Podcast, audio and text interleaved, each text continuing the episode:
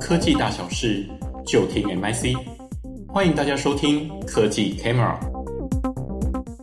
嗨，大家好，我是产业分析师许伟成。那近期其实那个智慧型手机品牌，不管高盘像苹果，或者像 Google，还有就是像是呃 OPPO，那其实各个厂都蛮积极在推那个 AP 自研。那 AP 自研的话，当然它其实对整个那个 IC 产业链其实有一个蛮大的冲击跟影响。那所以今天的主题的话，我们就是从 A 智慧型手机品牌端他们在推 AP 自研上，我们去看它对那个就是 supply chain 的一个冲击。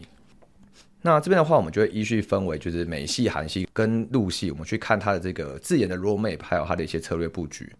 那首先我们看到苹果，那苹果的话，大家可以发现，其实它的这个经验是蛮丰富的。它从二零零四年的第一批 A4 到可能最近期去年的 iPhone 十四所用的 A 十六，那基本上我们大家可以也可以发现到，也就是说，诶，其实这个纳米数变得越来越小。那主要也是因为他们现在对于这个行动处理要要求，像你要高运算。那低的功耗，还有就是小体积的需求。那当然早期的话，就是以呃神送跟 TSMC 的话，也是会成为苹果的这个行动处理器的代工的选择。那只是从二零一六开始，然后台积电已经成为苹果 A 系列晶片的独家代工。那我们可以发现，除了手机产品外，其实像是 Apple 的 MacBook，或是它的这个 AirPod，或是一些穿戴装置，基本上他们不管是 NB 或是这些行动装置，基本上都已经多数是采用自己家的这个晶片设计。那自己他们家的晶片设计的好处是说，啊、基本上它其实可以去增加它的一个研发的能量。那再搭配就是台积电，其实从二零一六开始就成为一个稳定的代工对象后，那其实他们变相是有作为它晶片之间的一个强力的后盾。那基本上像是我们刚刚说的，像 NB 来说，它去摆脱 Intel 的设计架构，用他们自己的一个设计，其实也是去掌握一个软硬主权的主导。那他们目前苹果碰到的瓶颈，比较像是说，就像我们刚刚前面所提，就是高通跟博通是他们积极想要去摆脱的对象，所以去通化算是苹果目前比较主要的目标。那目前推以市场的状况来看，最快可能也是要带。二零二五年后，他们才比较有可能会推出自己的晶片，搭载在自己的手机上。那我们可以看到他最近期的一个布局，那主要是他跟他的一个合作的 supplier 博通，他有签署一个合作协议。那基本上还是做就是可能是五 G 的联网的零件，还有射频的模组。那这边的话，我们可以推测说，诶，以这个布局来说，他蛮有可能会跟博通合作去开发新的这个五 G 的 modem 晶片。那当然，因为其实呃，开发晶片他们有考很多的一些瓶颈跟考量，主要是国通可能在那个毫米波技术是比较 OK 的。那如果说苹果要在呃明年后推出新的五 G modem 晶片的话，那在考量他们的技术研发能量跟专利障碍上，有可能它只会支援 Sub 六，而没办法去同时支援到毫米波。那所以在短期来看的话，其实它目前还是只能透过一些比较是放话的一个策略去增加高通或博通的一个压力。那主要的这个策略目的其实是想要去压低成本或作为一个协商的筹码。那长期来看的话，当然它自研的话，它可以有一个比较好的投片的选择，例如说。它可能整个的晶片，它可以交由台积电去做，那其他对台积电的议价能力也会比较高。那再如前面所述，也就是因为这个可能技术能量或专利的状况，所以它可能它新的某代它就算研发成功，也可能会是搭载在比较低阶的手机的这个几率会比较高。那我们再看到 Google 的部分，那 Google 的话，它其实相对 Apple 就比较特别，它的这个。自研的经验比较少，它其实从二零二一年到现在，那基本上它其实主要它的这个设计还是跟生产都是。很依赖三星，那我们可以看到，基本上三星它去做这个晶片设计，它主要也是想要摆脱就是高通的供货依赖。那他们自己也有去做像 Pixel Visual Core，那或者像他们的安全管理晶片 Titan N 这几类去作为他们一个自研的实验室。那另外一个好处是因为其实 Google 目前蛮积极在推动就所谓的硬体化的策略，那包含像是他们的 Pixel Watch，或是像是一些智能家电的设备。那基本上这个好处的话，便是说，诶，它透过晶片自研，它可以去串联硬体之后，再搭配自家的这个 Android 系统，那它其实可以去延长系统更新的周期，那进一步去降低这个更新的成本。那顺利的话，它可以去达到一个软硬的整合，扩展它的硬体生态圈。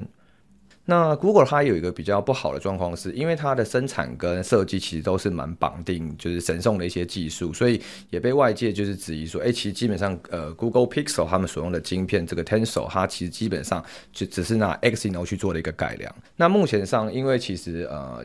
Google 它的手机的数量它其实比较少，再加上它本身的这个设计跟生产的能量比较不足，所以它目前只能接受就是全部仰赖三星去呃设计跟生产的一个状况。那在短期下的话，Google 它可能可以试着去开发一个 second source，例如说台积电，那它可能有机会可以向三星去争取一个比较低的晶片代工的价格。那在长期上的话，它其实可能必须要先去提升它的这个手机销量。那以 Google 来说，可能它的去年的手机销量是不到大概一千万。万台，那变成是说，你当你提升你的手机销量后，你比较有可以作为去开发 second source 的这个利基点。那当然，或者说你去透过开发 second source，它其实也会比较有利于竞价外。那慢慢它可以采用比较好的这个制成的代工者，那去提升它的这个晶片的效能。那我们再看到韩系的部分。韩系的部分，我们可以看到，呃，神送其实跟苹果也很像，他们也是很早期就开始做他们的晶片次元，从大概二零一一年开始，然后到最近。那基本上的话，神送它比较特别，因为他们是唯一一家品牌端拥有就是整个的 IDN 制程，跟甚至是设计那个面板跟那个 DRAM 等记忆体这些零件的优势，所以基本上他们是整个去包含在就是 IC Design 跟方局的制造。那神送的话，它跟苹果比较不一样的地方是，它除了呃，搭载自己家的手机以外，他也去卖给一些像像是 Motorola 或是魅族、vivo 这些品牌。那这边的话，所以他们是采用一个呃自用为主，但是贩售他牌为辅的策略。那当然是他们比较一个差的状况，是因为他们的高阶旗舰其实是蛮仰赖就是高通的供货，像是去年他们高通的旗舰晶片手机，基本上大概百分之八十 percent 是用高通的晶片。那今年度所发的旗舰 S 二三已经是全部采用高通。那另外一项比较。不好的缺陷是，他们的晶圆代工的制造技术其实是落后台积电的。那主要的话是他们采用那个 GAA 的技术为策略，但可惜是良率比较低。那所以对于晶片的成本或制成的效能较差，是一个比较不好的状况。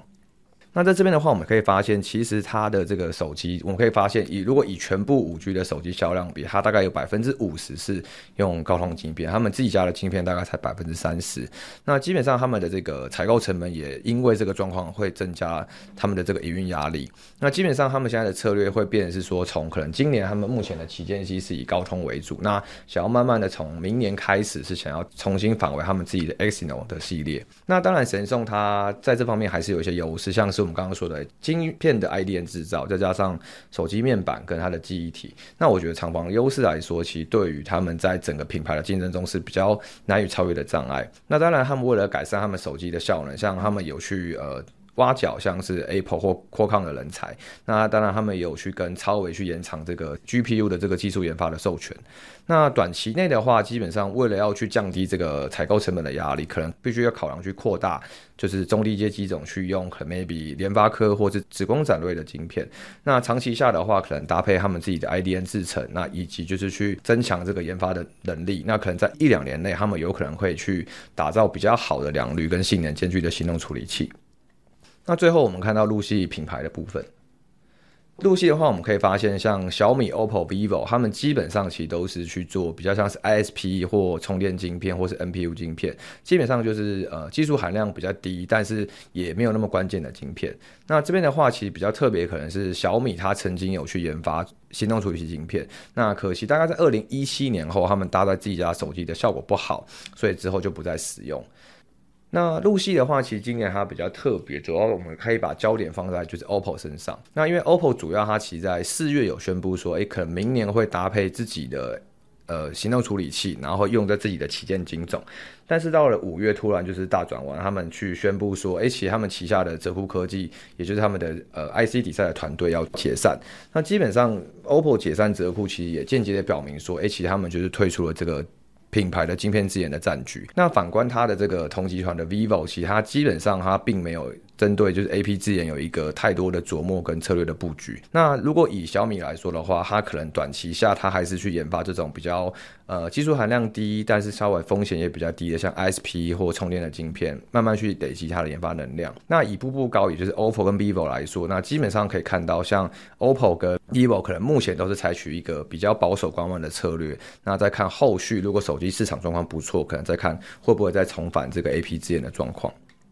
那我们可以发现，其实他们呃，我们这边用了 AP 字眼的强度跟芯片上的依赖度去看他们的一个各品牌的落点状况。那我们可以发现，其实像是陆系品牌大概是落在这个就是保持观望累积能量的状况。那当然，他们对就是 Qualcomm 跟 NTK 的依赖度会比较深。那目前像 Google 跟神送他们已经出了自己的晶片，那可惜这两家都还是有晶片效能上在改善的一个状况。那目前 Apple 它算是其实是整个的对呃厂商依赖度低，那他们的自研强度也比较高的一个状况。那可惜它在 WiFi 跟 modem 上还是蛮仰赖，就是高通跟博通。那目前的话，它其实已经是剩就是拼图的最后一角。那目前的话，以这个眼镜路径来说，可能就是各个品牌会呈现一个逆时针的状况去演进。那最后的话，可能就可以达到像现在 Apple 的这个高度。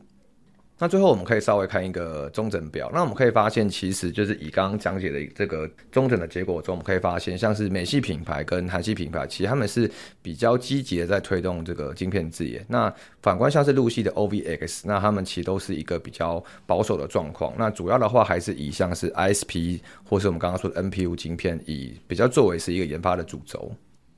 那今天的话，我们大家可以看一下，也就是说，诶，其实我们可以发现，其实晶片自研看起来应该是每个品牌的长期目标。那当然，短期的话，目前还是没办法去摆脱像是 Qualcomm 或 NTK 或甚至像博通的这些依赖。那当然，短期下的话，我们也还是可以透过这个晶片自研的部分，它可以去提升对 IC 底材业者的一个议价筹码。我们刚刚盘点的部分可以发现，像苹果或神送，他们还是处于在晶片之间的领头羊的部分。那陆系业者的话，目前还是偏向比较是呃保守观望跟累积能量的状况。那我们可以发现到，像我们刚刚说的，就是晶片之间的话，目前他们对应的课题还是不太一样。像 Apple 的话，目前就是积极的去做去痛化的策略。那神送的话，目前比较主要是想要去改善它的这个晶片的效能。那 Google 的话的重点应该是要去先去摆脱那个三星制造。那像是陆系业者，像是小米、OPPO、vivo 话，目前就是都呈现一个比较保守的状况，看市场的状况怎么样，他们可能再去考虑要不要去重新去投入到那个晶片自研的部分。